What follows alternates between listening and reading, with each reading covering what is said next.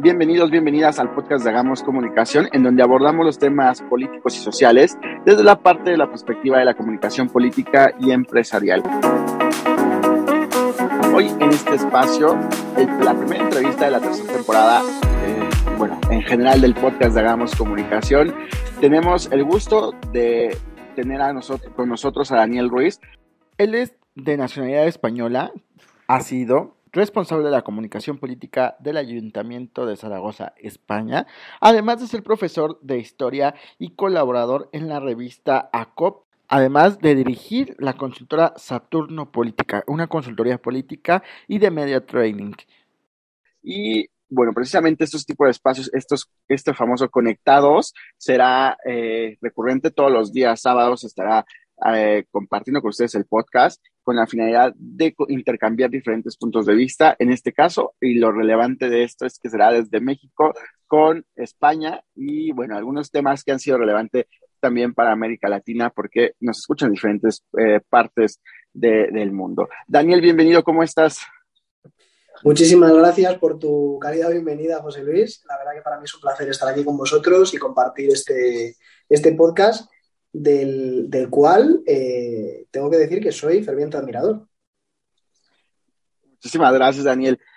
Eh, sin duda, de pronto no sabemos quién, quién nos está escuchando del otro lado y, del otro lado de todo, ¿no? Porque el otro lado del charco, y vaya, qué charcote es el que hay que atravesar, pero afortunadamente el Internet, la inmediatez de la información, el día de hoy permiten realizar este tipo de, de enlaces, este tipo de eventos con la finalidad de mantenernos informados y con información precisa y fresca además, ¿no? La verdad que sí. Y además eh, tengo que decir que tenemos muchísimo que aprender del otro lado del charco, como yo digo, del otro lado del Atlántico. Eh, lo comentábamos antes en la, previa a esta entrevista. La verdad es que eh, hay muchísimo que aprender de la comunicación política que se está haciendo en, México, pero en general toda Hispanoamérica. Yo estoy aprendiendo cada día, cada día de cuentas de Twitter, demás. es, es, sorprendente porque nos lleváis una ventaja eh, extraordinaria. Yo creo que hay que fijarse un poquito más también para prever movimientos futuros aquí en, España. Sin, duda, creo que eh, esta parte de la comunicación política eh, ha seguido su, ruta de aprendizaje y, la seguimos impulsando, ¿no? Yo de pronto no coincido con aquellos que dicen, venimos a profesional la comunicación política, ¿no? Digo, yo no soy muy de esa idea, yo soy más de la idea de, aportar un granito de arena, porque digo, cargar con tal responsabilidad gigantesca, pues eh, vaya que es algo, algo bastante.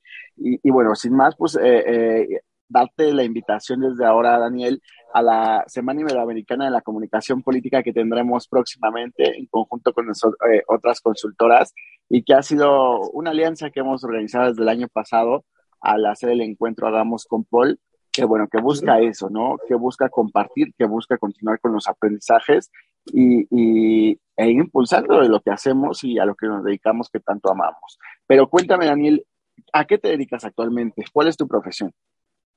Bueno, yo soy consultor político en Saturno Política, que es una consultora de nuevo cuño que acabamos de fundar eh, Ángel Robledo, Ado María y, yo. Y la verdad es que también, o sea, profesionalmente me dedico a, la asesoría en comunicación digital de un partido político que se llama Ciudadanos, eh, el equivalente al Partido Liberal, Movimiento Naranja que, tenéis vosotros en México. Así es, pues bueno, enhorabuena primero por esta iniciativa de, de, Saturno Política, que, y bueno, felicidades también por el primer episodio que ya han lanzado, si no me recuerdo, hace unos días. Eh, he estado también checando un poquito lo, que hacen y vaya que, tienen bastantes servicios que creo que deberían eh, los políticos españoles eh, capacitarse también, al igual que los de, los de todo el mundo, porque a pesar de que impulsamos y somos un gremio un poquito fuerte, un poquito grande, vaya que todavía hay que mucho por hacer para hacerles entender que, que tienen que capacitar los políticos, ¿no? Bueno, yo creo que has dado justo en el clavo, ¿no? La capacitación. En cuanto a la capacitación de los políticos, mucho no puedo hacer. lo, que sí que, que que se puede hacer es que esa capacitación se vea mejor por parte del público. Yo creo que es un poco la, el, objetivo de, un consultor. Eh, muchas veces hay un, hay un, eh, un, consultor eh, asesor en comunicación, ahora mismo el más famoso de España, eh, se llama Iván Redondo, que ha sido el, asesor del presidente Sánchez durante tres años, si no recuerdo mal. Y, es muy interesante este personaje porque ha pasado por eh, el Partido Conservador, pero luego también al Partido Socialista. Es decir, se trata de este tipo de, consultores que, ellos son capaces de hacer una línea diametral, una, línea totalmente diametralmente opuesta ¿no? de lo que es su actividad profesional con su, ideario eh, o su ideología. Eh, no puede intuir lo que, piensa, lo que piensa uno políticamente, pero a mí siempre me ha parecido muy interesante de qué forma uno es capaz de, clarificar un mensaje y decir, bueno, pues ahora este es el mensaje que, eh, que tengo que dar y con este objetivo, con este target, ta, ta, ta, ta, ta. Bueno, esto en España no se veía eh, desde hacía mucho tiempo. ¿Por qué es tan interesante? Porque eh, lo que yo llamo las criaturas de partido, que son estas, estos, estos jovencitos que salen de nuevas generaciones, de juventudes socialistas, de ta, ta, ta, ta, todos estos eh, son los que son, son estos militantes son los que han llevado la comunicación de los partidos durante muchísimo tiempo. Son los, los que han, pergeñado los, los, argumentarios y, yo creo que eso es un error, porque al final tú puedes convencer a los tuyos, pero el objetivo es convencer a quien no te votaría nunca o a quien tiene muy complicado votarte. Pues esa profesionalización es a lo que nos queremos dedicar y yo creo que es a lo que tenemos que, remar entre todos, tanto, tanto ustedes como nosotros, a este lado. Así es, creo que sin duda es el gran reto, ¿no? Y que de pronto llega a ser un poco complicado el hecho de explicarle a, a quien nos trata, al político o al partido, cómo funciona esta parte de quienes sabemos eh, y, nos dedicamos a la parte de la comunicación eh, política, el hecho de, no, o sea, estos ya los tienes, este voto blando ya lo tienes, aquí el complicado es el voto, perdón, ese voto duro ya lo tienes, el voto blando es el que vamos a ir buscando y tenemos que convencerlos, para que votemos y bueno, ya una vez llegando a gobierno, pues otra planificación, la, estrategia de comunicación gubernamental, en la cual pues hay que demostrar precisamente todo, todo esto que se dijo en campaña y bueno, todo lo que conlleva. Pero, pero creo que también ha, has abordado este punto de, de, esta incluso quizás revolución de la comunicación política con el tema de Iván Redondo, en donde eh, pues bueno, hay que dejar como puntos en donde finaliza un periodo, pero empieza otro, ¿no? y cómo aborda eh, eh, lo que decías, ¿no? El mensaje, si ayer éramos oposición, aquí ya somos ahora oposición de la oposición o, somos un mensaje gubernamental y cómo fijar postura desde ese punto de vista sin tener pues esos demonios o esos contradictorios que en su momento tú creaste, tú propusiste y que se ejecutaron por parte del político, ¿no? Creo que ese es justo eh, la, la, temática con, con este tipo de, de, personas que nos desarrollamos detrás de.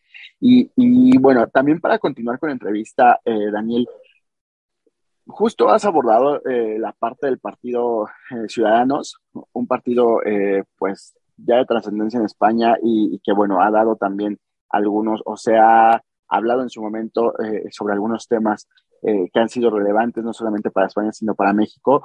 Pero en este sentido, ¿cómo es la comparación o desde allá, cómo ves tú eh, el Ciudadanos con Movimiento Ciudadano de México o, mejor ubicado por, por Movimiento Naranja y la canción que se ha hecho viral, ¿no? Fíjate que el Movimiento Ciudadano de México aquí, bueno, aquí se hizo viral, ya, ya lo hemos comentado, eh, la canción del Movimiento Naranja, Movimiento Ciudadano, que era una, una, melodía, muy pegadiza, eh, fíjate que la composición del Parlamento mexicano eh, en el DF eh, que tienen, ¿cuántos? ¿13? 14? andarán alrededor del 10%. Son estos partidos del 10%. Lo que yo llamo partidos del 10%. Partidos que no aspiran a ser un catch-all party, no clásico como pudiera ser el Partido Popular en España, el Partido, el, partido Socialista o el, o el PRI en, en, México, estos partidos que no aspiran a gobernarlos a todos, sino que eh, aspiran a ese 10-15% del electorado que puede suponer que sean determinantes en un momento dado. Y yo creo que en ese sentido se parecen muchísimo, porque el movimiento naranja en ningún momento aspiró a, gobernar con una amplia mayoría. el, el fundador, el prócer del Partido Ciudadanos en España, que se llama Albert Rivera, que ya no lo es, ahora es Inés Arrimadas, que eh, es la que es la presidenta del partido en este momento. Pero Albert Rivera decía en su momento, dice, ¿qué más da cómo se llama, cómo se llame la nave? Si eh, quien lleva el timón somos nosotros. Y yo creo que eso es a lo que aspira también el movimiento naranja. Si en un momento dado gana el PRI la selección, bueno, el PRI ya no las va, a ganar, pero, o gana Morena o quien sea, pero se ven abocados a tener que pactar para lograr una amplia mayoría para un, decreto, un decreto de ley o, cualquier eh, medida parlamentaria que, para, la cual necesiten el apoyo del movimiento naranja, siempre eh, estos partidos son determinantes en los momentos clave. En los momentos clave. Y, además cuentan con la ventaja de que el viento eh, golpea siempre de cara al primer partido de una coalición, es decir, al partido que está gobernando, al partido que tiene una alcaldía, tiene un presidente, tiene otra no golpea al partido más pequeño. Luego podríamos entrar también en las dificultades para comunicar que tienen los, eh, partidos más pequeños, pero, pero, en, un primer momento yo creo que, hay que tener en cuenta estos partidos del 10, 15% como máximo, que no aspiran a más, y bueno, y la ideología que llevan detrás, en este caso es la ideología liberal. Eh, yo creo, sinceramente, el ¿eh? liberalismo, hay un término en España que hizo durante la crisis económica de 2008, 2009, 2010, 2011, casi podríamos decir que hasta ahora, pero en aquella crisis económica con la caída de Lehman Brothers y tal, ustedes saben que en España lo sufrimos especialmente con, un eh, desempleo aterrador, pues eh, se llamó el neoliberalismo y aquello hizo muchísimo daño a la, ideología liberal.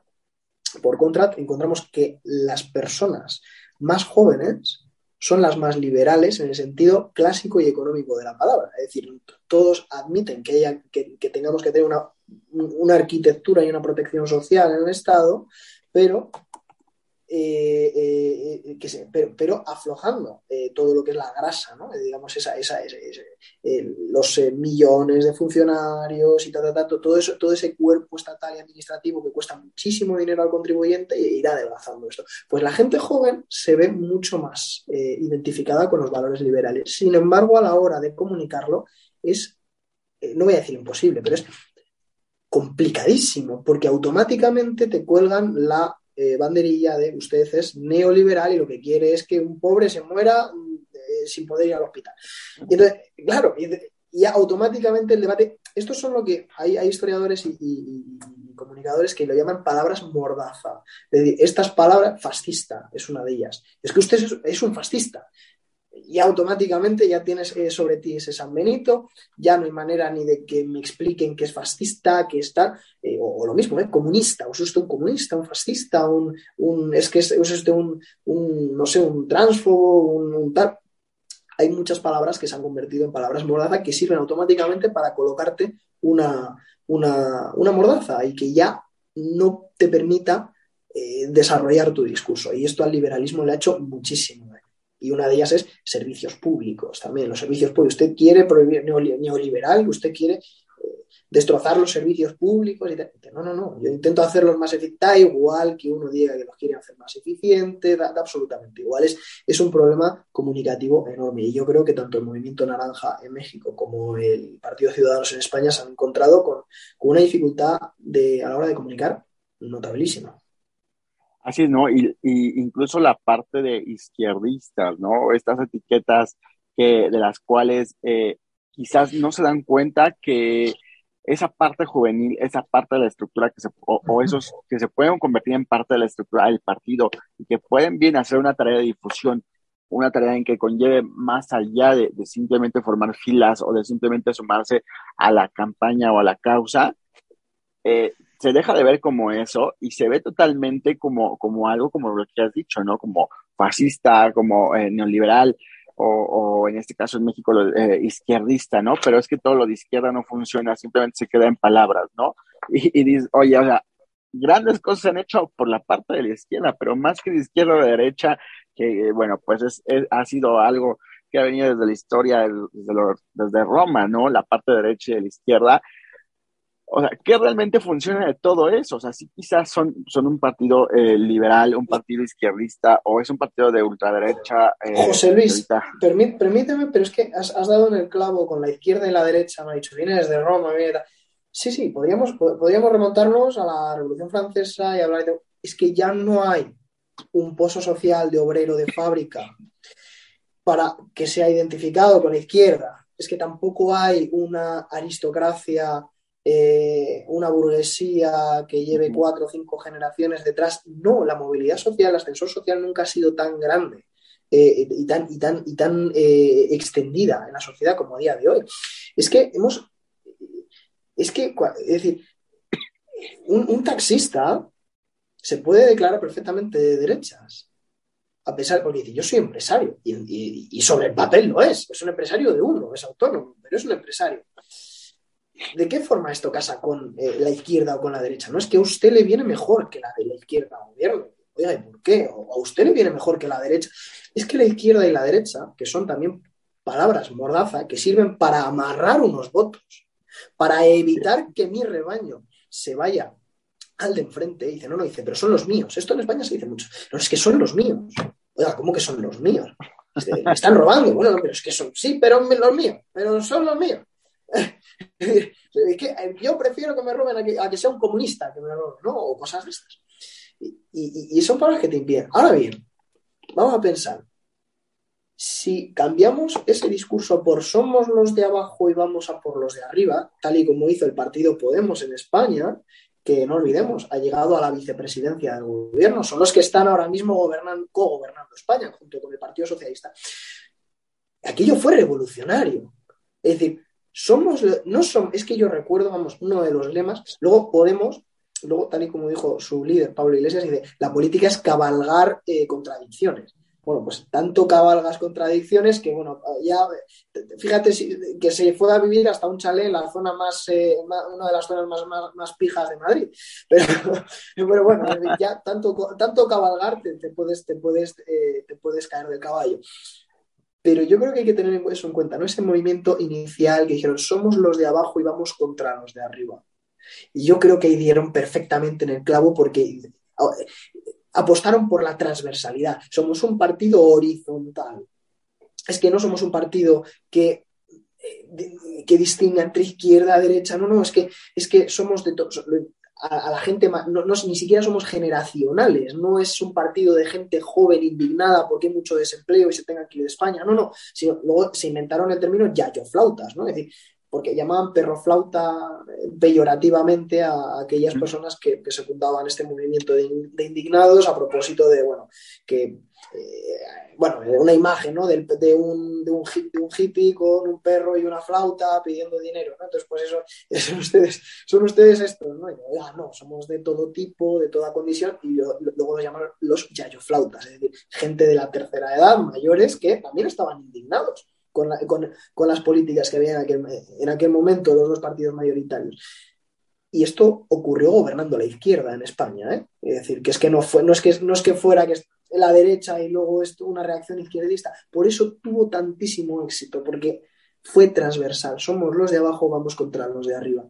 Es que fue tremendo, porque además indica confrontación, es decir, son, vamos a un objetivo inmediato, la polarización, que luego hace tantísimo daño a las democracias, pero, pero a nivel electoral es tremendo. Como, eh, es decir, es, que, es que, es que, es que, es decir, el, resultado electoral es tan grande que es muy difícil para un político que aspire a gobernar que no tenga su puntito de populismo y su puntito de, eh, de, polarización, ¿no? de polarizante.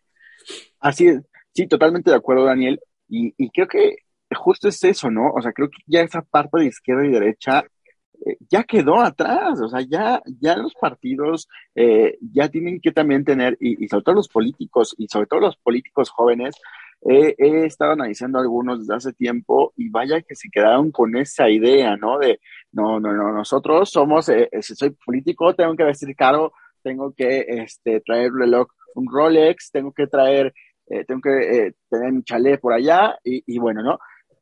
y dices, oye, a ver, o sea, sí, está bien que tengas lo que quieras porque te ha costado a ti como político, a tu familia, no lo sé. Pero pero no me vengas a dar discursos contradictorios. Ah, eso, eso. exactamente, exactamente. Es que eso penaliza muchísimo, porque es que este, es decir, ahora ustedes tienen un problema bastante parecido con las casas del señor eh, López Obrador. Las casas eh, de chocolate. Claro, claro, no es que lo, escuché en su, en su podcast.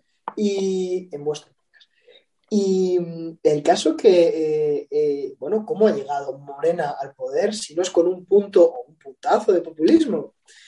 ¿Cómo ha llegado si no? No es que, es que, es que claro, es que hay, hay, un discurso maravilloso que además él, mismo, ¿eh? López Obrador, lo, bueno, Morena, el, partido, lo publica en su Twitter que por cierto está fatalmente, porque no es un buen orador. AMLO, AMLO será muchas cosas, pero de orador tiene más bien poco.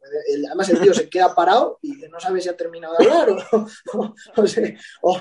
Digo, afortunadamente tiene, vehículo, ¿no? Que se ocupa del transporte público, ya no sé si, perdería la ruta o qué haría en, esos espacios. Es una cosa maravillosa, pero bueno, el caso que. y en este discurso Fíjate que, está hablando de, un proyecto de ley donde van a necesitar los votos de la oposición a propósito de, creo que son unos impuestos que van a eh, afectar a las eléctricas. Entonces, y, él menciona una eléctrica. Dice, ahora nos vamos a ver las caras. Él dice, eh, están los que apostemos por, abaratar precios, o los que apuesten por Iberdrola. es decir, es que desde una tri uno no puede decir ni personificar ni poner eh, eh, el San Benito a una empresa privada. Pero ya no porque sea Iberdrola, como se dice repuestos Rodríguez Sánchez, yo qué sé, es que es completamente populista, ¿no? Es decir, este, este, este, ojo, esto ocurre en todas partes, ¿eh? O sea, ocurre con el señor AMLO, también ocurre, bueno, el, caso de, el caso de, Pablo Iglesias es, es en España es eh, categórico, ¿no? Es decir, cómo eh, esa, esa, dialéctica del enfrentamiento, al final lo que está consiguiendo es un nicho de votos que no se va a escapar, que no se va a escapar. Y es uno de los graves, grandes problemas que tienen aquellos partidos que apuestan por el consenso, porque hay muchos perfiles muy buenos positivamente buenos, diríamos, tanto de un lado como de otro, de izquierda y de derecha, de centro, en el panorama político que que pasan muy desapercibidos y que yo como consultor, como, como, como encargado de ayudarte a comunicar, por mucho que yo ponga que lo que haces es útil y es maravilloso, es absolutamente imposible que vayas a lograr el mismo efecto que, que, otro que está apostando por el enfrentamiento. Es así, somos seres humanos y, y, y, parte de quien yo creo que también tienen que tener en cuenta que parte de la narrativa y parte de, la, de, la, de, las motivaciones de quien va a echar una papeleta está el corazón y no tanto la cabeza. Y hay que apelar a los sentimientos y hay que apelar a las emociones. Y tú tienes que ir a apostar por mí, no porque lo pienses con la cabeza, que también, pero sobre todo porque lo sientas y porque vayas con esa, con esa, eh, con esa, con esa ilusión, ¿verdad? Que muchas veces pues, un, político de 60 años con muchísimo, una muchísima trayectoria detrás y con una... Eh, sí, bueno, a ver, eh, no me caes mal, pero no voy a... Necesitamos ese punto de estrella de rock, que es lo que muchos políticos eh, y luego no todo el mundo vale para eso, no todo el mundo baila, no todo el mundo canta, no todo el mundo es Obama, no todo el mundo aparece en Saturday Night Fever en plan de ¡oh! y se pone a... No, no, no todos valen para eso. Eso lo, lo intentaron hacer con Mariano Rajoy, que era el anterior presidente de gobierno de España, un señor muy gris, muy... Es decir, más mayor, otra generación, otro... Y salía en la televisión y le hicieron así, bueno, le hicieron caminar, le hicieron caminar así porque, bueno, él caminaba de forma muy, muy graciosa y no, es que no, es antinatural, es una postura impostada, es, no eres una estrella. Sí, tota-, totalmente acartonados, ¿no? Como eh, el término que, ocupamos, ¿no? De, este lado.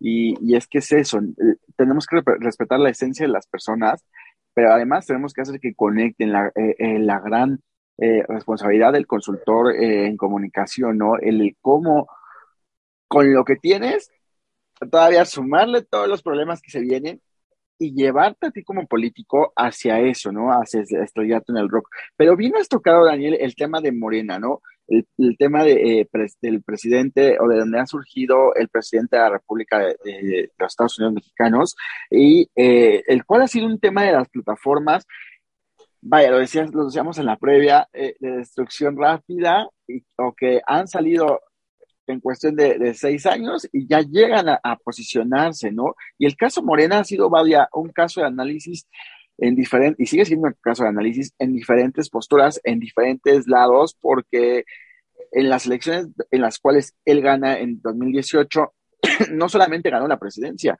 sino gran parte de los estados o, de, los cargos de elección eh, los ganó Morena. Simplemente, como lo dijiste, por un señor que, que tiene eh, que tenía cierto discurso hasta ese momento, que conectaba emocionalmente porque eh, prometía, imagínate tú que, el día de hoy ah, no más porque estudies te voy a dar tantos, eh, tantos pesos, ¿no? O te voy a dar una beca que triplicaba, digo, hoy, hoy creo que triplica lo que en su momento a mí me tocó recibir una beca gubernamental, ¿no? Y que ahora es mensual y en ese momento era bimestral, digo, apenas nos alcanzaba a veces para los pasajes y que de pronto, o sea, yo me he quedado con ganas, te lo digo así y lo he, lo he expresado, yo me he quedado con ganas de volver a inventarme una, eh, la universidad otra vez y, que me paguen además por eso, ¿no? A lo mejor también ese es un poco lo, que, lo que esperan hacer. también eso, ese, es el miedo que se tiene también a este lado, ¿no? Eh, ese miedo anti, antiliberal también, ¿no? Anti el esfuerzo. Eh, aquí está, eh, sobre todo la, retórica que ha ido adquiriendo la izquierda es, ve, fíjate estos millonarios, cuando sale la, lista Forbes y demás, y dice, fijaos estos, son millonarios porque sus padres eran millonarios, que es una manera maravillosa de decir, no te esfuerces, no lo intentes, el sistema está trucado para que tú nunca salgas de donde estás. Y, y, eso es así, quiero decir, es, es, es, la retórica que ellos han ido cogiendo. Entonces, va es, es, que es diametralmente opuesto a, a, la, ética del trabajo, del esfuerzo, de, la, de, de, del, del, de lo que es la ética del capitalismo. Y, y vamos a ser sinceros, el capitalismo habrá ganado en lo económico, pero en lo social, en el relato social, ha perdido. Y porque si no, una ideología como el comunismo, con 50 millones de muertos detrás y, experimentos sociales terribles y, horrorosos como los de Mao y tal igual, no hubieran tenido, eh, es decir, se, descartarían. Pero dice, no, no, es que nunca se ha aplicado bien. mira qué casualidad, nunca, que no se haya aplicado bien nunca. Pues bueno, pues a ver si ustedes ya se ponen ¿no? a ello y lo aplican bien en un sitio. Bueno, pero esa retórica sigue llamando, ¿no? Porque es, que, es, que es, es, un, es un lenguaje perverso, es el de la igualdad, el que todo el mundo igual, oiga, todo el mundo igual de oportunidades, pero no puede ser igualdad de resultados. Y esto es lo que los políticos no se atreven a llevar. Y yo, de verdad, aquel que confíe en nosotros y, y se venga arriba y diga, igualdad de oportunidades todas. Pueden ser becas, pueden ser, eh, eh, ¿cómo no? ¿Cómo, cómo, es que, ¿cómo no? ¿Cómo no le vas a, ofrecer la oportunidad de salir de una situación eh, desfavorable a una persona? Es decir, durante sus años estudiante, pues indudablemente que sí, pero da igualdad de resultados es que cómo puede llegar a, ser que todos los chicos y todas las chicas eh, de, quinto, sexto, séptimo grado y tal y cual tengan exactamente los mismos resultados. De no es que nos vamos a poner al nivel de Corea del Sur, a nivel de, estos países de la OCDE. Bueno, pues me lo explica usted cómo si no va usted, o sea, si, no está valorando el esfuerzo. Hay un tema maravilloso que yo creo que, sería muy interesante que también como contarte lo que eh, eh, en la universidad, no sé si fue de Harvard, me parece que es Harvard, y ocurrió una, cosa, me pareció el, sumum del, del, antiliberalismo. ¿no? Eh, en Estados Unidos, tú sabes que tienen un problema, eh, y además los mexicanos lo sabéis mejor que nadie, un problema eh, con las razas tremendo. Tiene una pedrada en la cabeza con las razas absolutamente alucinante. De hecho, cuando llegas te preguntan la raza. Digo, pues nunca me lo he preguntado qué raza llevo, la verdad, qué raza tengo. es que son cosas que a nosotros nos, chocan un montón, no raza, raza, la raza. Además que suena fatal, es, es, es horroroso. Suena a, tu pedigrí, ¿no? Sí, como el pedigrí, claro, sí, suena un poco, ¿no? El pastor alemán, una cosa así, pues no sé. Bueno, y entonces, claro, se dieron cuenta de que, claro, pues ahora con el tema este de la culpabilidad y tal y cual, blanca, que llaman ellos eh, y todo el rollo, pues hay un eh, porcentaje muy significativo en, Estados Unidos de personas que sienten que están siendo rechazadas eh, por el hecho de, por el mero hecho de, de pertenecer a tal o cual raza. Lo cual sociológicamente es verdad. Pero entonces se les ocurre hacer igualdad de resultados, ¿no? no igualdad de oportunidades, sino igualdad de resultados. 25% blancos, 25% negros, 25% hispanos, 25% eh, asiáticos. Y aquí viene la gracia. Los asiáticos vienen con un background cultural diferente, es decir, ellos eh, estudian eh, muchísimo más que todos los demás, porque su familiares, yo he dado clase allí en Estados Unidos, y te aseguro que los niños que eran asiáticos estudiaban un montón, pero un montón, y, eran unos cracks en todo. Pero, pero porque, porque la ética del esfuerzo es distinto. Culturalmente sus padres, aunque ellos hubieran nacido en Estados Unidos, pero culturalmente sus padres les metían mucha caña. No tanto es así con los demás, pero ¿qué pasa? Que entonces se dan cuenta, a la hora de llegar a, a los años universitarios, resulta que muchos asiáticos se veían rechazados de universidades como la de Harvard porque no por su raza, porque una, una, una, eh, una, medida que se había pensado con igualdad, ¿no? de igualdad de resultados, al final llega y dice, bueno, pues es que yo estoy sacando mejores notas que el blanco, o que el hispano, o que el negro, y dice, no, pero es que usted, claro, y, entonces se produce una situación de desigualdad tremenda que va en contra de esa ética del esfuerzo, del trabajo. Porque probablemente si, les si, entraran por notas, pues entrarían muchísimos más asiáticos en Harvard o estas universidades top de los que están entrando.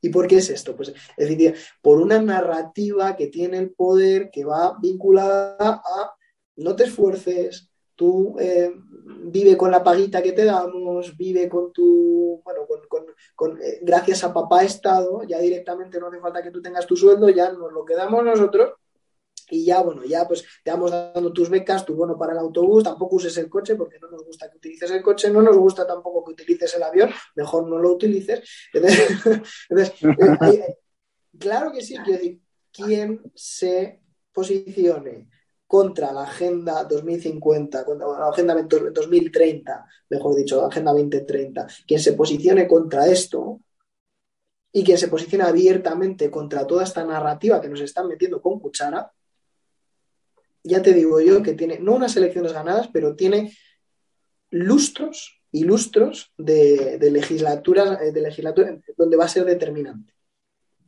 Claro, sí, sin dudas, la parte de la realidad social es la, y, digo, yo tuve un acercamiento a la sociología desde la, desde la preparatoria y, y, creo que es lo que me ha permitido justamente el día de hoy identificar estas diferentes necesidades, pero es algo que es así de complejo como lo has explicado, ¿no? No es que, que ah, de aquí vamos a partir y, y, son los mismos resultados para todos y es la misma igualdad eh, para todos. No, este es un discurso falso, ¿no? O sea, y que, que quienes nos dedicamos a esto y asesoramos a políticos, le decimos claramente que eso es imposible porque no podemos garantizar algo de lo que además ni podemos medir ni podemos conocer más allá. Y el tema cultural, el tema eh, de tradiciones, incluso de costumbres.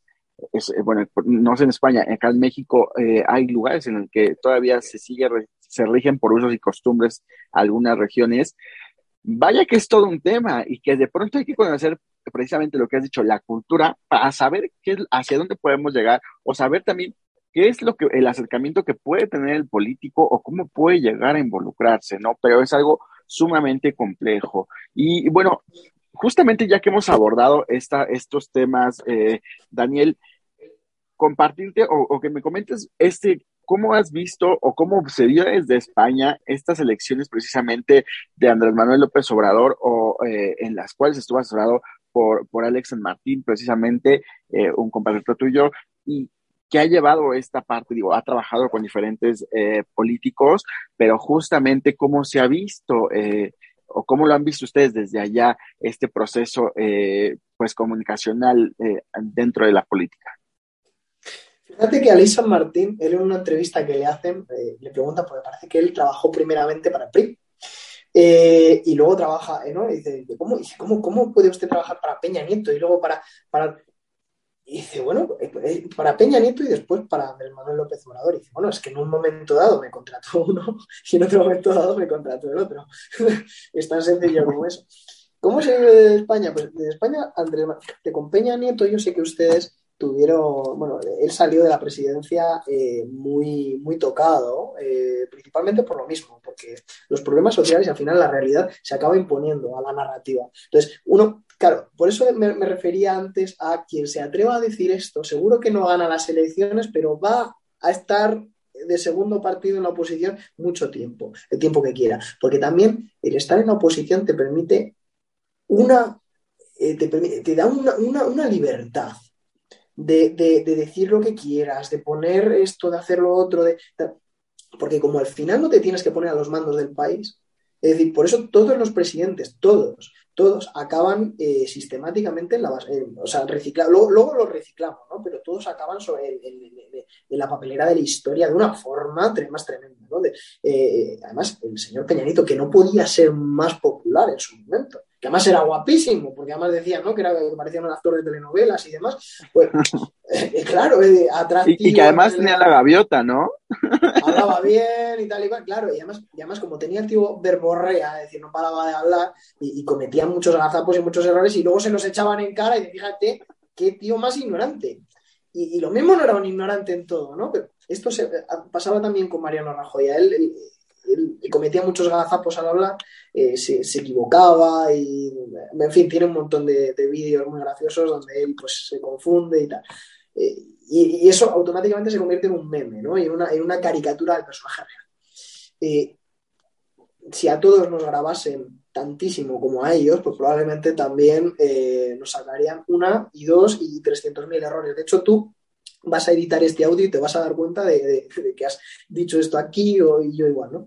Eh, Andrés Manuel López Obrador se convirtió aquí en España en, bueno, en trending topic, en, fin, en, la comidilla, pues a propósito de sus barbaridades, ¿no? Contra, contra España, pues poco menos que era, eh, decir, pero que es, es decir, además porque se metió, se metió también el expresidente de España, José María Aznar, que este fue un presidente que tuvimos nosotros del año 96 al 2004. Se metió él y, fue también muy famoso, porque todo, todo, todo lo que dice este expresidente en concreto es bastante, bastante comentado aquí en España porque no tiene pelos en la lengua. Y también habla de ese, de irredentismo, ¿no? de, esa, de, esa, de, esa oratoria, de esa narrativa que tienen los partidos políticos que están en apuros, que tienen problemas en el interior, tienen unos problemas enormes, gigantescos de toda clase y condición, como los tenemos aquí en España, pero que cuando se ven con el agua hasta el cuello, automáticamente sacan la carta de la redención y en México es muy sencillo, pues AMLO pues tendría problemas con el narcotráfico, tendría problemas con, el muro de, Trump en su momento, tenía problemas con un montón de, en fin, con la problemática social que en México son ustedes 120 y tantos millones de, habitantes y todavía no nos superan en PIB a España. Están cerca, pero todavía no. Con un país con la potencia y la riqueza que tiene México, que es, no sé, 10 veces España a lo mejor, y, y, joder, ya hace doscientos y pico años, ¿no? Desde la independencia de México. Yo creo que podemos empezar ya, no te digo olvidar, pero, podemos, podemos, si acaso, eh, yo como historiador no, me niego a olvidar nada, ¿eh? pero, nada. Eh, pero, pero por Dios, es decir, como, como además un, todo un presidente de, los Estados Unidos mexicanos, como un, un, un auténtico, en fin, un, país en la OCDE tan, tan, tan grande y con tanto que aportar y, bueno, en fin, una salida de tono tan grande. Pero lo gracioso de todo fue que en España ni siquiera se habló de las 25 universidades que había fundado España, se habló del idioma, de la cultura, de la Veracruz, de, todas las ciudades, de todas las infraestructuras que se fueron creando, de la doctrina de los derechos humanos que, que Isabel la Católica, nada de eso. Es que ni siquiera saben defender a España.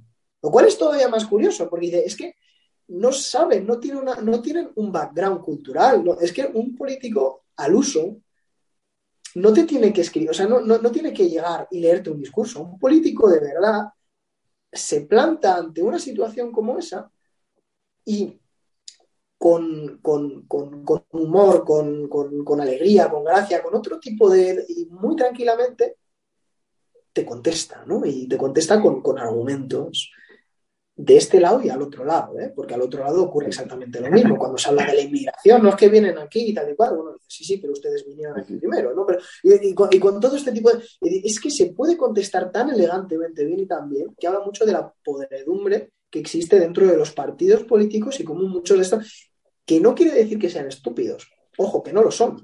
O, no, o no necesariamente deberían de serlo. No, pero es que quienes están detrás comunicando tienen una retórica y unos argumentarios que muchas veces son estúpidos. Usted, ustedes, ¿cómo, me, pero ¿cómo me están destacando esto de un discurso? Muchas veces vemos titulares de periódicos que es la estupidez del periodista. Pues usted, yo estaba en esa conferencia y no ha dicho solo eso, o no lo ha dicho así. Y ahí estamos nosotros también, los consultores, pues llamando y tratando de, eh, de, no de maquillar, pero tratando de hablar con los, con los periodistas de no estafes a un estafador, por favor. Sí, claro, o sea, no, no, no caer en el amarillismo, pero tampoco caer en cuestiones que no son meramente informativas, ¿no?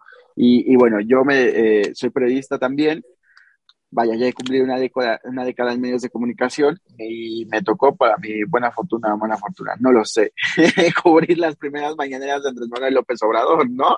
Entonces, eh, justamente eran dos horas, tres horas, que hablaba de 50 mil casos, pero menos hablaba de la realidad de México. Y, y entonces ya no sabías tú qué titular sacabas de verdad, en una mañanera llegamos a sacar hasta cerca de seis notas de todo lo que decía, porque era, tan grande lo que divagaba el, eh, presidente que no, o sea, no, no había una compaginación con los asuntos uno con el otro, ¿no? De pronto hablaba de seguridad, pero también te hablaba de, la carta que le, que le envió al rey eh, para que ofreciera una disculpa a México por la conquista, ¿no? Cuando el rey todavía ni siquiera había nacido, creo, ¿no? Entonces, desde situaciones de ese tipo, se han vuelto trascendentales, ¿no? Y, justo en este tema, eh, preguntarte, Daniel, que hace unos días el presidente de, la, de México ha dicho precisamente eh, que el franquismo, cito textualmente lo que dijo él, no lo digo yo, yo, no, yo no tengo problemas eh, de ese tipo, el franquismo está retoñando en España. Esto al irse fragmentando, dice él, las diferentes eh, fuerzas izquierdistas eh, en España. Eso es lo que él dijo. ¿eh? No, no, no, pero, pero bueno, pero lo, lo, dijeron en México, pero lo dicen aquí en España también. Una de las medidas iniciales de este gobierno que tenemos, que es una coalición entre Partido Socialista y Podemos, fue sacar a Franco del Valle de los Caídos para llevárselo a, bueno, no sé si a 30 o 40 kilómetros más. en total, sacarle de ese símbolo de la guerra civil. Mira, yo nací en el año 1991. Y cuando yo nací, Franco llevaba muerto 16 años. ¿Vale? Es decir, eh, Franco llevaba... Yo ahora mismo tengo 31 años. Y me parece que, que es decir, hay un, hay un director de cine que es bastante famoso, que se llama eh, Pedro Almodóvar, que en un momento dado él dijo, él es muy izquierdoso, dice, Franco llevaba más tiempo muerto en los años 80 que a día de hoy. Eh, no, es, que el franquismo esté volviendo. Eh, el franquismo es como ese San Benito, ese, pasado oscuro que siempre llega y que siempre. ese, ese pecado original que, que no nos podemos quitar de encima, y como sociedad me refiero. Y está siendo utilizado de forma muy maniquea por parte de las fuerzas de izquierda para tratar de justificar su agenda. Porque eh, Ahora las nuevas generaciones que vienen en España somos, más pobres que nuestros padres. Y esto es algo que es, palpable, ¿eh? ya, está en la agenda y ya se dice, y además, además lo dicen sin ningún tipo de pudor. De no, ustedes ya van a vivir y están viviendo peor que sus padres. Ya sabiendo eso, Franco antes de morirse dice, yo no tengo ningún problema, dice, porque yo, dice, eh, cuando ya me muera, dice, yo he dejado, yo he dejado a España, dice, con algo, dice, que no, no van a poder borrar ni unos nietos, dice, que es la clase media. Dice, él tenía claro que la clase media española era lo que en definitiva iba a mantener eh, bueno, la concordia entre las partes.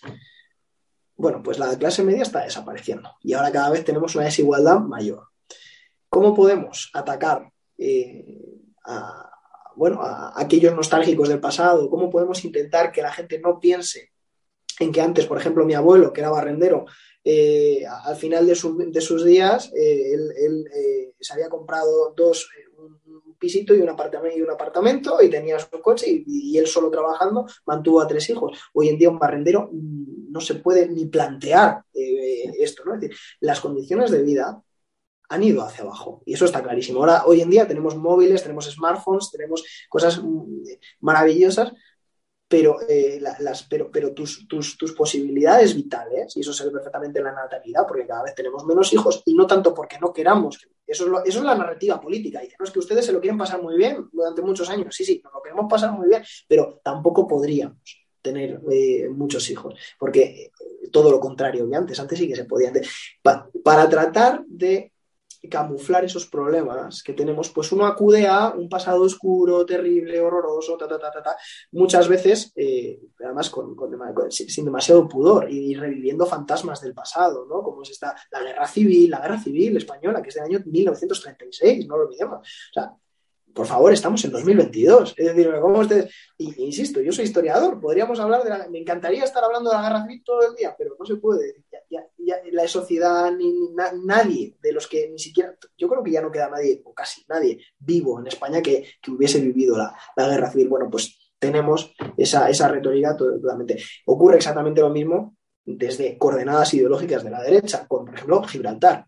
¿Y qué hacen ustedes? Dicen, cada vez que ocurra un gobierno de derecha, pues automáticamente saca la bandera de España y hay que colocarla en el peñón de Gibraltar. pues, pues esto ocurre igual ocurría en, Argentina, ¿no? Cuando tenían aquel problema con, las, con la dictadura de los generales y, bueno, y una de las formas de, legitimar, de legitimarse ellos, pues recuperamos las Malvinas para, Argentina y tenemos dictadura durante otros 10 años. Bueno, pues eh, ellos no se, esperaban la respuesta de la Thatcher, pero, pero es lo mismo. Y las, y las Maldivas siempre, las Malvinas, perdón, siempre acaban en el discurso eh, argentino de una forma muy, muy similar tres cuartas partes de lo mismo ocurre en México con eh, las partes que eran mexicanas, que ahora es Estados Unidos, ¿no? Esa California, todo esto, ¿no? Texas.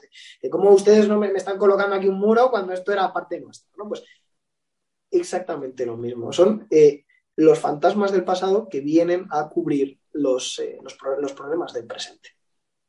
Así es, ¿no? Y que, justamente la narratividad tiene ya que cambiar, ¿no? No podemos seguir arraigados a, esos puntos que ya fueron del pasado. Claro que nos duelen, claro que nos seguirán doliendo algunos puntos, pero pues esa es la realidad, ¿no? No, no, no, no podemos conocer otra porque pues, nacimos en esa época y tampoco podemos regresar el tiempo para ello. Pero justo ya casi estamos llegando al final de, este, de este podcast, eh, Daniel.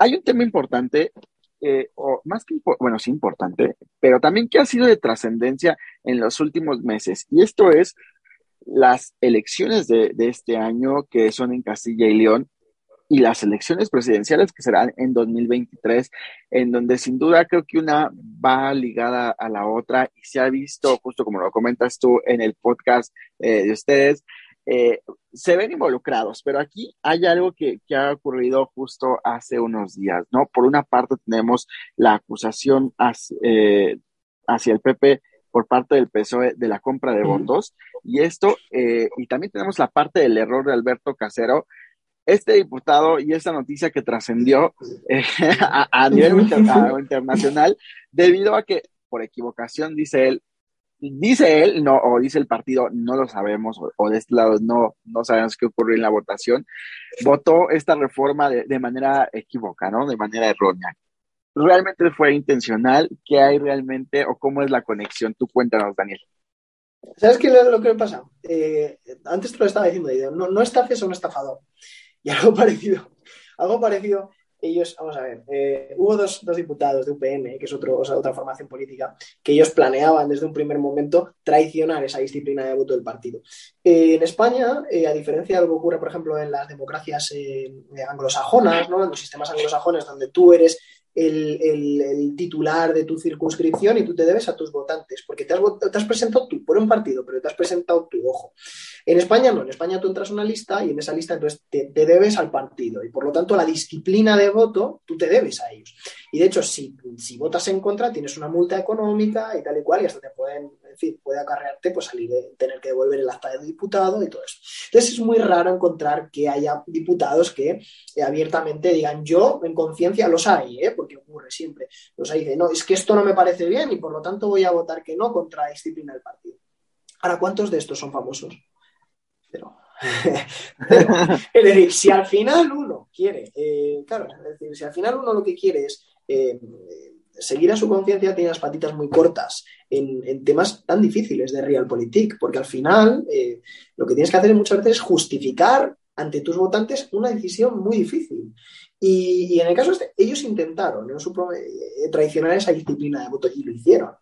Eh, tanto es así que por un diputado salía que no a la reforma laboral en España. Pero ¿qué ocurre? Que este diputado a su vez del PP, del Partido, del partido Conservador en España, eh, no va ese día a votar porque vota telemáticamente, vota mal, hay por error, que por cierto hay que decirlo dos veces, o sea, hay que, hay que, hay que es decir, hay, que confirmar ese voto dos veces, eh, él va al eh, Congreso de los Diputados, que es el Parlamento Español, eh, pide que le dejen entrar, por favor, que se ha equivocado, y entonces le dicen que no, que ya ha votado y que por lo tanto, bueno, pues.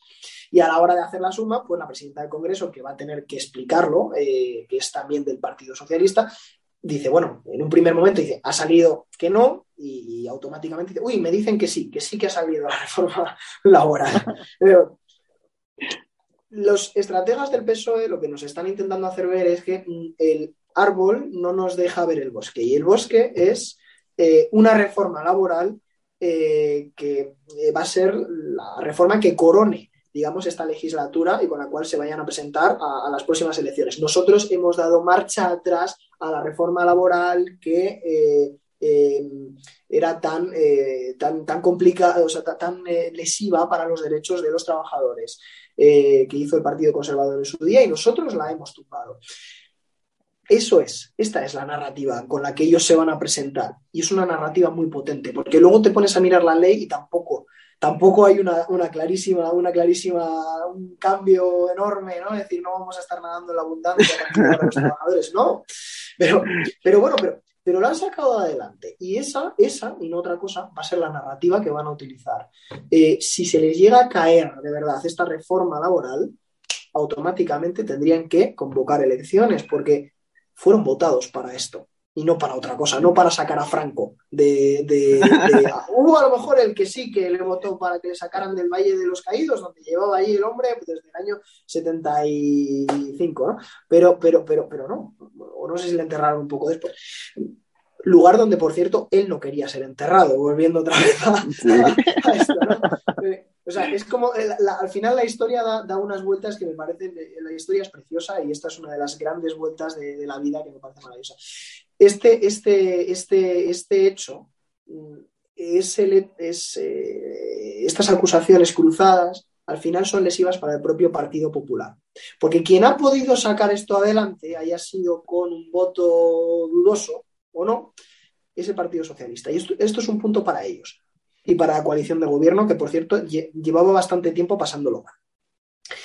Además, el Partido Conservador en España está ahora mismo en guerra civil. Es decir, por un lado están aquellos que apoyan a la línea más eh, iba a decir neoliberal, fíjate esa palabra mordaza, pero esa línea más, más dura del partido, ¿no? que, digamos que eh, encabeza Isabel Díaz Ayuso, que tiene una estratega de comunicación que se llama Miguel Ángel Rodríguez, que es un auténtico eh, monstruo, y, el ala del, digamos, del aparato del partido con Pablo Casado a la cabeza. Entonces, en, medio de esa guerra civil se producen las elecciones de Castilla y León, que por eso son tan importantes, porque es un golpe en la mesa por parte del eh, Partido Popular que dice, bueno, estas, estas elecciones las vamos a ganar nosotros y además con mayoría absoluta, porque la sociología nos cuenta y, y, la demoscopia que esa inercia de voto, si tú eres capaz de llevarla a unas elecciones autonómicas, a unas elecciones municipales, si, si existe el run run, si existe esa, esa idea de que el partido va a arrasar, al final acaba arrasando. Es así. O sea, porque Al final, uno, este partido lo van a ganar, al final, y, al final lo ganas. Y es, y es, y es en parte también a, todo ese ambiente que lo ha ido propiciando. Y, también desmotiva de enfrente. Ahí es que si estos van a ganar, ¿por qué voy a ir yo a votar? Y de verdad que ocurre. Por eso, por eso es tan importante muchas veces cocinar las encuestas, ¿no? Y que, que saquen una estadística lo que tú quieras que. o de forma más uno, uno, sabe que con varios datos tú puedes presentar los datos de muchas maneras diferentes. Y quien se dedica a esto sabe que, que, si lo, que lo puedes hacer de forma que saque uno más que el otro. Eso está claro. Y al final, por eso hay tantas encuestas y de, tantas, eh, de tantos periódicos, y porque cada uno tiene sus propios intereses. Y es maravilloso ver cómo hinchan o desinflan un partido y dice, pero ¿cómo puede haber tanta diferencia? Bueno, pues existe y, debe, ¿no? y, en definitiva, esa es la idea. Y las elecciones de Castilla y León son exactamente un, eh, un, patio de pruebas, ¿no? un laboratorio. Ok, sí, y justo tocaste también el tema y, justo hacia allá iba. El caso Ayuso, ¿no? Ayuso, eh, pues vaya que ha sido todo, todo un tema eh, de análisis y, espero que, esta no sea la primera ocasión en la que hagamos un podcast contigo, sino otro en el cual podamos agendar más adelante. Los que, los que queráis, los que queráis. encantados nosotros. Eh, y justamente eh, son dos temas ya con los que finalizaríamos. Uno, el primero sería el caso Ayuso, que ya hemos adelantado, eh, y esta pues, controversia, eh, problemática con, con, Pablo Casado que ha habido precisamente por este tema que ya has abordado, pero me gustaría más que, que nos compartieras sobre Ayuso y lo que, la, la, parte, lo que tú has mirado de cerca sobre la estrategia que, que dices eh, eh, en comunicación, ¿no? Sin duda de este lado la hemos visto, hemos visto el caso y, y siempre es un referente, ¿no? Se ha vuelto en eso. Y, y por otro lado, esta reunión eh, que ha tenido el presidente de Estados Unidos, Joe, Biden, eh, con los principales líderes de Europa en los cuales eh, no estuvo o no fue convocado el presidente de España. Bueno, si es que es normal. empiezo respondiendo por el final. Es normal que el presidente de España no haya sido convocado a una reunión de la Organización del Tratado Atlántico, teniendo en cuenta que España es un país antibeligerante totalmente. Es decir, eh, ya solo el mero hecho de que España entró en la OTAN en su momento eh, fue eh, motivo de, debate y, bueno, y al final nos metió el Partido Socialista porque había que hacerlo para entrar, como, condición para entrar en la Unión Europea. Entonces, esa, esa sociología y tal y cual, el, pacifismo es, en España, gracias a Dios, es, es la nota dominante tenemos poco o nada que, decir en ese, en ese, en ese, en ese terreno. ¿no? es lo mismo que países como Polonia, ¿no? que pertenecen a la OTAN y que los tienen a los rusos a, tiro de piedra, o países como Estonia, Lituania, Letonia, ¿no? estos países bálticos que, los tienen allí. Eh, de hecho, hay unas imágenes muy famosas donde aparece el, presidente de España que está en Letonia o Lituania, me parece, y automáticamente tiene que parar el discurso porque hay unos aviones rusos que están en ese momento entrando en el espacio aéreo de ellos y, es de, madre mía, qué, qué, ambiente que tenéis ahí, ¿no? Es natural y es normal. Eh, tampoco España forma parte del G8, no, no, somos parte del, Consejo eh, de Seguridad de, la ONU, que es básicamente el Consejo Rector internacional, y tenemos un papel muy, muy secundario también en lo económico, porque, porque España tiene un ejército minúsculo, eh, muy útil, pero, muy, pero minúsculo, profesional, pero un, eh, es decir, pero, pero, pero, pero muy, muy esquilmado en recursos y en medios y en hombres y mujeres. Y, es, totalmente natural. Es al contrario de lo que ocurre con Francia. Francia, por ejemplo, se ha implicado muchísimo en, la OTAN y los encontramos en eh, su zona de influencia, que es Norte África. Entonces, eh, ellos cada, cada, X tiempo están mandando tropas a Argelia, tal y cual, pues contra, contra esta organización terrorista Boko Haram y todo esto y, toman un, papel activo. También España tiene una malísima fama en Estados Unidos en lo que a defensa se refiere, porque eh, con el cambio de gobierno de José María Aznar a José Luis Rodríguez Zapatero, España eh, sacó precipitadamente y, dando la espalda a sus aliados y de forma, es decir, algo que no se, se tenía que hacer electoralmente, pero no se tenía que hacer eh, o al menos no del modo en que se hizo eh, en, lo que a, en lo que a bueno, eh, lealtad con los aliados se refiere. sacamos de allí las tropas y Estados Unidos tuvo que reubicar bueno, parte de sus tropas a las bases que le correspondían a España, ta, ta, ta, y demás. Y entonces salimos de aquella forma y ellos no olvidan y como no olvidan, por ejemplo, los americanos, pues cada vez que tenemos una crisis migratoria en Marruecos, donde, por ejemplo, nos envían a seres humanos, eh, entre ellos niños, a cruzar el estrecho de Gibraltar, donde se pueden morir, y de hecho se han muerto, ha habido auténticas tragedias, en vez de apoyar al país, que es la democracia eh, española, eh, nos encontramos con que en política exterior los americanos le da absolutamente igual y apoyan sistemáticamente al rey de Marruecos, que, está claro que no tiene ningún respeto por la vida humana. Eh, entonces, claro, con, un aliado como ellos no olvidan, y esto lo tienen bastante. ¿Por qué? Porque Marruecos juega muy bien sus, sus cartas en lo que a diplomacia se refiere. De hecho, hay eh, varios estrategas, ¿no? Por ejemplo, el, coronel Baños y tal, que él siempre advierte de, lo bien que lo están haciendo Marruecos en el exterior eh, contra de los, de los intereses de España. Entonces, es normal que en un asunto como este, que es bastante trascendente, cuenten bastante poco con el presidente Sánchez, que tiene, bueno, pues, con España, no con el presidente Sánchez que tiene bastante poco que decir aquí. Lo que pasa es que, claro, eh, él se intentó eh, también otra, en otra maniobra electoral, intentó enviar, bueno, envió, eh, utilizó un movimiento de tropas que estaba, estaba previamente es decir, el, el, navío que envió estaba proyectado que fuera al Mar Negro en el mes de febrero, pero de, mucho antes de la crisis, y lo que hizo fue adelantarlo al mes de enero, ¿no? Entonces, eh, no sé si salieron 15 días antes. Entonces, eh, ya enviamos tropas, enviamos... No, no, hemos adelantado 15 días eh, una fragata que iba a ir allí, pero porque parte de nuestros compromisos con la, con la organización del Tratado del Atlántico Norte, y eso es todo. Es decir, no, no, no hubo más, pero él, él lo vendió aquí como estamos tomando parte activa en la resolución del conflicto entonces los medios de derechas, pues los conservadores, pues lo que intentaron es afearle y que mira, es que ni siquiera te han llamado para, que formes parte de, esto. Pero es que ni tanto ni tan calvo, ni tomamos parte en un principio, ni teníamos por qué tomar parte en un principio. Entonces, ese, eso lo que es es una crisis de comunicación de tomo y lomo, porque probablemente un, militar te diría que, que, ni una cosa ni la otra, eso, ¿verdad? Así es, ¿no? Y, y, creo que es esa parte lo que vendieron precisamente, ¿no? No, es que España no, no, no fue convocado, o sea, esos fueron los titulares de los medios internacionales. Claro, pero es que no, no tenía que serlo. eso para empezar, ¿qué, ¿qué, van a discutir con nosotros? Si además nuestra aportación es ridícula a la, a la, a la eh, lo que tiene Europa es que, eh, eh, nos como decía un profesor mío de Relaciones Internacionales, dice, a Europa le han estado pagando las cañas, las cañas, no sé si ustedes lo dicen, las cañas, las cervezas, le, han estado pagando, le han estado pagando las cañas los, los, los, los americanos porque en verdad nuestro Estado social es, es, posible gracias a que tenemos que pagar muy poquito en defensa. Y eso es gracias a estar en organizaciones como la OTAN.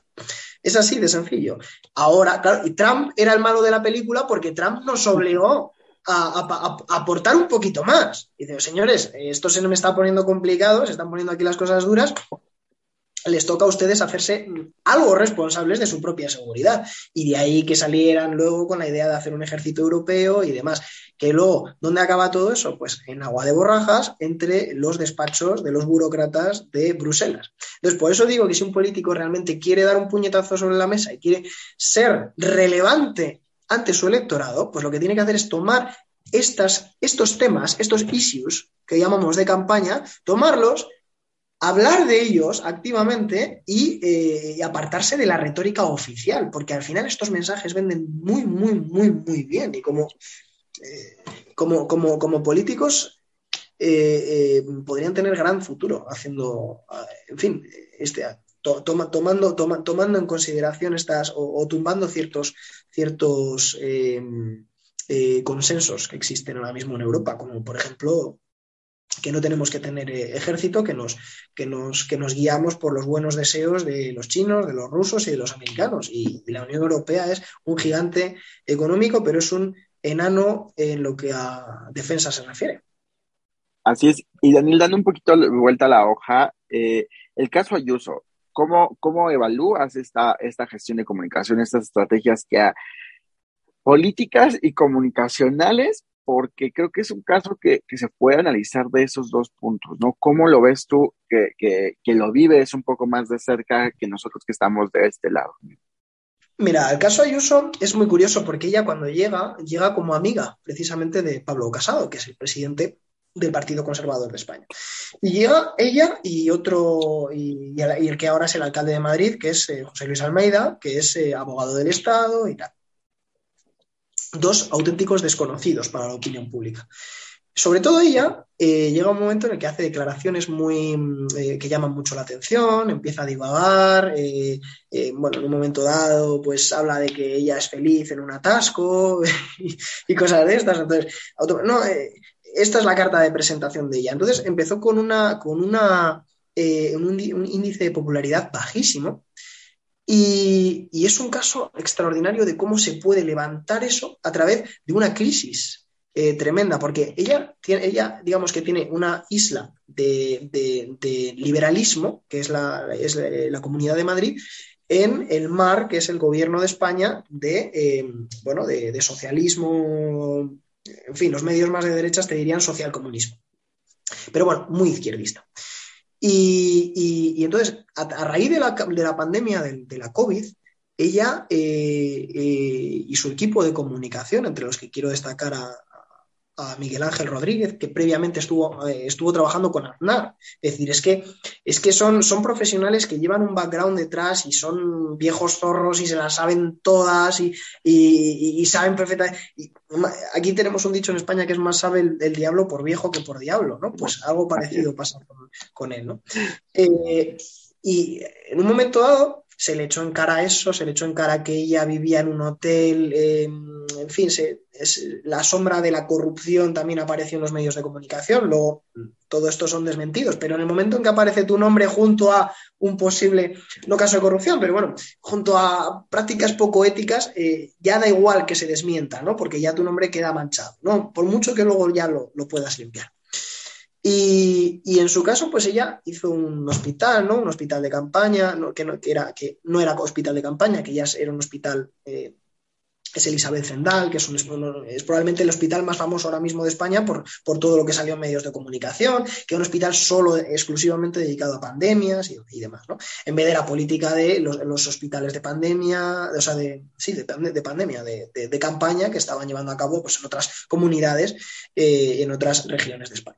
Entonces ella hace este hospital, le sale muy bien la jugada, ella también, además siempre tomando la iniciativa la delantera, eh, abriendo la comunidad mucho antes que el resto de España, pidiendo, por ejemplo, que se liberalice eh, o, que, se, que, se, relajen las normas, eh, las restricciones sanitarias, presentando unos datos económicos que son muy buenos en definitiva, creando un ambiente impositivo eh, que va en contra de lo que está de, las políticas del gobierno central, porque el gobierno central está subiendo los impuestos mientras que ella los está bajando. Entonces, todo esto, esta comparativa, eh, es, que sale radicalmente mm, beneficiada, pero no tanto, como, no tanto por los resultados, sino porque se ha convertido ella en el núcleo de toda la oposición al gobierno de Pedro Sánchez. Entonces, se ha convertido ella como en, como, en, el, como en, el, la locomotora del movimiento político que teóricamente tendrá que echar a Sánchez en su momento, ¿no? Entonces, ella se presenta, de hecho, en las elecciones, las elecciones de Madrid no son las elecciones de Madrid, son las elecciones de ella contra Sánchez. Y así se presenta. Tanto es así que un candidato extraordinario, abogado del Estado, eh, un, eh, decir, eh, un, grandísimo orador, muy buen diputado, como es Edmundo Val, del Partido Liberal, del Partido Ciudadanos en España, se quedó fuera de la Asamblea de Madrid con un 3%, siendo un candidato idóneo. Pero es que tú, claro, pero es que entonces la, gente es que el problema es que solo tiene un voto que echar. Si hubiera tenido dos, hubiera echado uno a Ayuso y luego otro a Edmundo. Pero, pero no fue así, tenía un voto que echar. Entonces, al final lo he hecho, es decir, como suele decir, entre el original y la copia siempre uno elige el original, entre, la, entre los sentimientos más arraigados y la cabeza al final uno escoge los sentimientos. Y cuando uno se siente atacado por ser madrileño, se siente atacado por em, em, los impuestos que tiene que pagar, se siente atacado por otras regiones de España donde eh, están aplicando un chantaje sistemático al resto de, que son el País Vasco y Cataluña, donde Madrid es poco menos que, que bueno, que, no sé, que, una, es decir, que, está aquí Franco redivivo y está, es decir, Claro, cuando uno se claro, y eso los madrileños no lo entienden porque van a veranear al resto de España y demás, y uno se da cuenta y dice, bueno, que soy de Madrid y que parece aquí que soy, eh, ¿no? Es, esta retórica contra los madrileños. Se inventan una especie de orgullo con las mismas tácticas que están haciendo los demás, eh, con los independentistas, por cierto, con ese, ese regionalismo barra nacionalismo, ¿no? Es decir, es que en Madrid se vive diferente, hace unos hashtags y una y una retórica eh, mm, muy, eh, muy exitosa en lo que al orgullo de ser de Madrid se refiere, y automáticamente se convierte en polo de, eh, de, ¿no? de centrípetas, fuerzas centrípetas, así me sale, en, en las que o es o yo o el comunismo, o yo o Sánchez. Y de hecho, ese es su lema de campaña, libertad o comunismo. Entonces, es que es la campaña perfecta porque automáticamente se convierte, da igual que se presenten cinco o seis partidos políticos, al final es yo o el caos. Y esa dualidad, esa polarización es la que ha conseguido que sea un fenómeno en España, pero no un fenómeno por sus políticas o tal, que uno puede estar de acuerdo no, eso ya me da igual, sino es que la campaña es absolutamente de libro. Y tanto es así que la han querido copiar, ¿dónde? En Castilla y León, con un personaje que no tiene nada que ver con ella, que es eh, Fernández Mañueco, que es un desconocido radical, pero totalmente, radicalmente desconocido, mejor que un desconocido radical, que no es Ayuso, además que es una mujer joven, que es eh, viste además con chaquetas de cuero tal y cual. Es que se convierte como en un icono pop, un icono pop.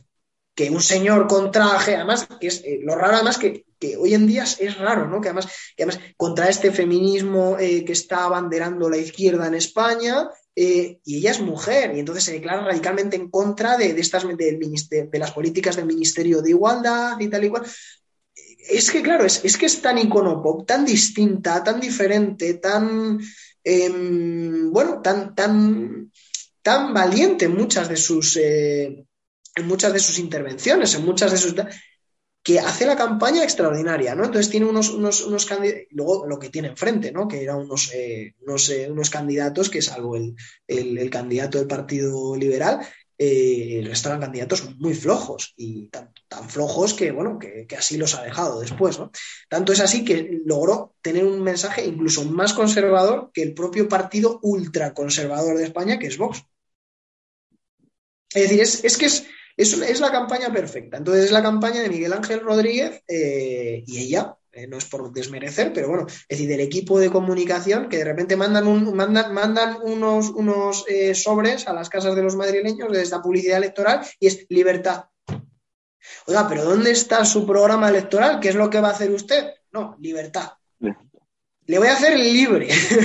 claro, claro, es, luego uno se pone, ¿no? Se baja, digamos, a, o, mejor dicho, sube a, la zona, eh, al lóbulo frontal, ¿no? Es decir, el razonamiento, y entonces dice, bueno, a ver esto qué, qué, es lo que me está diciendo, ¿cómo estoy votando por una palabra? Pues sí, la gente vota por una palabra, por una idea, o contra una palabra y contra una idea. Así es. Eh, pues bueno, sin duda esto es un caso y, veremos los resultados ahora de estas eh, elecciones de Castilla y León.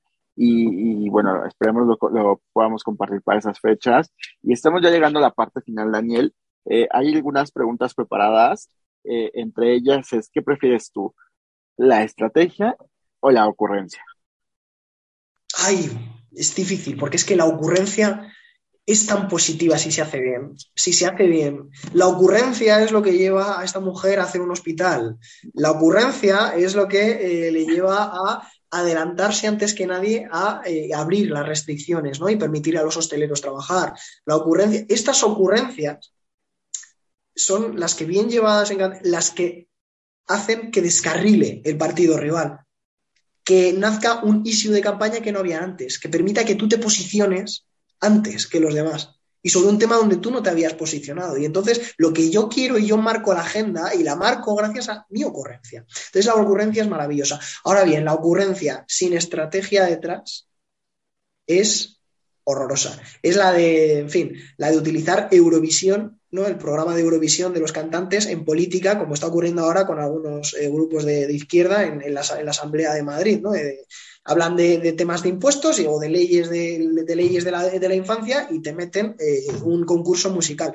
Pues porque sí, ¿no? Entonces la, ocurrencia tiene que, tiene que tener detrás un fondo.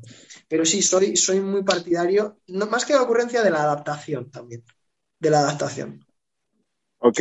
Eh, ¿Algún referente consultoría política para ti que recomiendes seguir, que recomiendes leer o, que le sigas los, los pies? Pues mira, no es el más famoso, pero le tengo muchísimo cariño porque ha sido profesor mío. Y se llama Luis Arroyo, que fue el primer, eh, el primer eh, consultor de eh, Pedro Sánchez, antes de, Iván Redondo. Antes, del, antes, digamos, del fenómeno redondo hubo otro, pues fue Luis Arroyo y, yo creo que me ha dado algunas de las claves de que luego las he, las he llevado a cabo ¿no? en mi vida profesional. Y yo creo que este, este Luis Arroyo, que a día de hoy tiene un despacho de, consultores también en frente del Congreso de los eh, Diputados. Y, bueno, y yo creo que, es, eh, que, que, hay que seguirle. Tiene varios libritos eh, también muy recomendables para, para, leer. Y luego, por supuesto, bueno, si ya uno de, ahora mismo el, el bestseller es eh, Moncloa de, Tony Bolaños, que es un periodista que escribe y lo hace eh, a través de, bueno, de, las conversaciones que ha tenido que ha mantenido con Iván Redondo. Entonces uno aprende muchísimo. Y luego, por supuesto, Alice también es otro de los de los, de los grandes, ¿no? Hay, hay, hay entrevistas que tiene a Ley San Martín, lo que pasa es que no se prodiga mucho en medios y es muy difícil coger a, a Ley San Martín, pero, eh, pero bueno, pero, pero es, eh, tiene, varias, tiene varias entrevistas que de verdad que son para ver. Justo, justo íbamos hacia allá. Eh, ¿Qué lecturas crees que sean obligadas o series que, que tengan que ver nuestros, quienes están escuchando, quienes nos siguen y que tú les recomiendes? Pues mira, hay una película, ¿cómo se llama esta película? Es que es, extraordinariamente buena. se llama El Candidato, puede ser, es de, es de Julia, es, de, Julia, que la vi hace poco, de Julia Roberts, si no recuerdo mal, eh, y es en una campaña en Latinoamérica, pero no recuerdo ahora mismo qué país. Y mm, no sé si es mm, no sé, no sé qué país de Latinoamérica es. Ay, es que soy malísimo recomendando. Pero, pero, pero es, eh, es, es, es, muy buena porque, porque tienen el miedo ¿no? de los, de los, del, del, eh, Fondo Monetario Internacional y entonces es como ella, eh, un candidato que digamos que es el candidato que va a apostar por este em, por, por, darle alas al Fondo Monetario Internacional y demás y, en, teoría empeorar la calidad de vida de sus ciudadanos, cómo logra ella mm, darle la vuelta a la campaña y hay como es en inglés, es que es algo como Em, nuestra idea. Ay, me saldrá, me saldrá luego, José Luis, ya lo pondré. sí, sí justo igual. Estoy buscando la pero, pero igual me aparece nada más en español. Eh, pero seguramente va a ser como, como el caso de Wag the Dog, que, que te lo ponen, eh, es Wag the Dog en inglés y en español para Latinoamérica le cambiaron a, a otro nombre y en español para. Eh, Perdóname, José Luis, que la tengo aquí, es para ver, ¿vale? Es Our Brand is Crisis, ¿vale? Nuestra marca es Y no es, de, no es, de, Julia Roberts, sino que es de Sandra Bullock. Perfecto. Muchísimas gracias. ¿Y cuáles consideras tú que sean los retos, tanto para Europa como para América, eh, el continente americano, los retos de la consultoría en la comunicación política? Pues el principal reto es que los jefes de prensa y las personas que se dedican a la comunicación, los periodistas, eh, tomen las redes sociales como algo importante y no como groupies dentro de, una banda de rock, ¿no? Los que hacen los vídeos y las toman las declaraciones, es decir, los que no mandan las cosas a los medios y demás. Eh, las redes sociales sirven sobre todo para segmentar, para para microsegmentar a veces, para saber no solo en qué barrios te votan más, sino en qué grupos de edad, de con qué intereses, con qué hashtag, con qué palabras clave. Es que todo ello, es decir, con ello haces ciencia. Y, la ciencia aplicada a la, y el método aplicado a unas elecciones eh, es, es, parte de nuestro trabajo. No tanto el, es decir, lograr probablemente es el respeto por parte del jefe de prensa mm, clásico, el jefe de gabinete, que, bueno, que te dice en definitiva, bueno, sí, vete a hacer esto, haces un vídeo, lo cuelgas en Instagram y fuera. No, no, es que, es que se trata de algo más. Eh, hay que pagar, hay que pagar también eh, a, es decir, no solo se trata de pagar al tipo que te está siguiendo detrás, sino pagar también por buenas herramientas, como puede ser el posicionamiento SEO, que tú vayas detrás en Facebook y mires las estadísticas y pagues y promociones por, por porque tu mensaje se vea más. Eh, en definitiva, lograr esa parcela de eh, presupuesto dentro de unos partidos para, para, decir, eh, para y que, se ponga al mismo nivel que, otras, eh, en fin, que otras, eh, otras cosas más clásicas, como es la típica carpa o la típica pegada de carteles, que bueno, que, no es no es que una cosa y la otra sean incompatibles, pero probablemente si viésemos lo que se dedica a carpas, a banderines y a, y a, merchandising y lo que se dedica a promocionar tu contenido en las redes, pues probablemente nos encontraríamos con que vivimos en dos siglos radicalmente diferentes. Así es. Y la, última, ¿qué prefieres? ¿Tierra, aire o digital? Digital, muchísimo. Pero muchísimo. Es decir, el día que inventen la urna eh, digital y se pueda votar igual que se paga impuestos, votar igual que, uno, que uno eh, hace una transferencia monetaria a un banco en Moscú y automáticamente a otro en Ámsterdam. o sea, exactamente igual, si eso se lleva por fin a, unas elecciones que se pueda votar, entonces eh, cobraré, eh, todo esto pasará a otro nivel. Así es. Pues muchísimas gracias, Daniel, por tu tiempo por, este espacio de podernos compartir. Estábamos programados para 30 minutos y, vaya que nos hemos extendido. Eh, no sé si te gustaría finalizar con algún mensaje esta entrevista. Con algún mensaje, bueno. yo creo, yo creo que, que, lo que hacemos nosotros no es ni más ni menos que tratar de conectar a, a una oferta con su público. Y, y tanto da un producto como una idea. Y muchas veces las ideas no son ni buenas ni malas, el problema es como las ventas.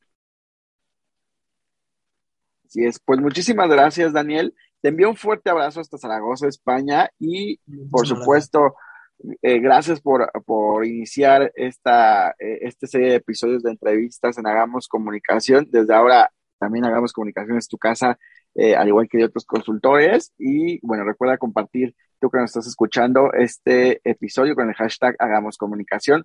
Puedes eh, seguir a Daniel Ruiz en Twitter, está como arroba eh, Daniel Control y por supuesto su consultora arroba Política. A nosotros nos encuentras como arroba Hagamos, hagamos com y como arroba José Luis Cruz V-bajo. Y nos estamos viendo hasta la próxima. Que tengas un excelente día.